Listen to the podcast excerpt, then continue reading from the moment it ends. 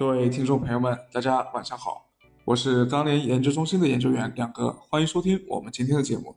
今天啊，黑色系继续全线飘红，而且建筑钢材成交量还回到了三十万吨的较高的水平，市场的热度依然是非常高啊。那都已经临近周末了啊，具体的情况如何呢？有请建筑钢材分析师吴建华。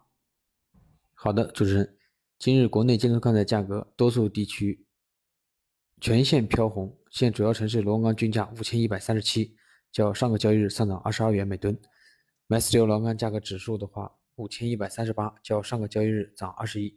那么具体来看的话，早盘期货震荡趋强运行，上午国内多数地区建筑钢材价格小幅上行，午后伴随着期螺继续冲高，部分地区现货价格继续拉涨。从成交方面来看，临近小长假，节前投机性需求增加，商家备货。情绪较浓，市场成交明显放量，同时受邯郸、江苏地区限产消息带动，市场心态偏乐观，看好后市。综合来看，目前宏观经济稳步复苏，需求整体表现良好，预计下周国内建筑钢材价格或继续趋强运行为主。好，谢谢建华。目前来看，钢厂对原料的需求依旧比较良好，那么对于焦炭来说，是否也是如此呢？有请煤焦分析师熊超。好的，主持人，那我们再说一下双焦市场的情况。那么今天的话，焦炭的话表现平平，但焦煤的话还是有一定上涨的啊。那短期来看的话，其实双焦的一个基本面呢，还是相对来说是偏强运行为主的啊。焦炭这边的话，第二轮的一个上涨呢，今天也是有个别的钢厂接受了啊。那预计的话，主流的市场可能会在下周一左右应该会接受这个第二轮的涨价。那么目前的话，焦化这边的库存也是处在一个低位的一个水平啊。港口的贸易商还在持续的拉货，那么港口库存还在继续上升啊，整个社会的一个库存是在下降的一个趋势，所以短期焦炭应该是偏强运行的。那随着后面的话看，主要是要关注政策的一个影响啊，特别是看山西的一个环保政策在五一国庆以后是不是会放松啊？还有就是看到我们看到邯郸包括江苏的一个环保现场的一个政策可能也会出台啊，对钢铁生产的话会有影响啊。那么如果说后面的需求下降，那么焦炭往上涨的空间可能就会比较有限啊。反之，如果说山西这边的限产加严的话，那么焦炭可能还会继续上涨。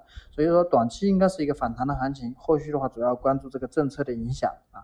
那么焦煤这边的话，现在需求依然还是比较平平缓的啊。但是呢，往越往后我们会看到，如果后面新投的一个焦化产能出来呢，对焦煤的一个需求还是利好的。而且供应这边的话，焦煤还是受到安全。环保的一个现场影响啊，它包括像茶草厂这块，对整个焦煤的一个供应还是有一定影响的所以说短期焦煤价格可能相对来说会会偏强一点啊。那么这一段时间的话，煤价也个别的低流主焦煤啊，已经比焦炭涨幅还要大了啊，个别应该涨了两百多啊。所以短期焦煤的一个价格是比较强的。那么后续的话，依然看好焦煤的一个价格。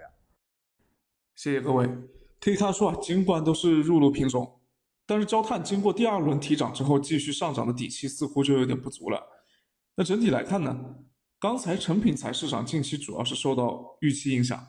那亮哥之前担心的就是环保限产扩大，那现在已经有这个苗头了。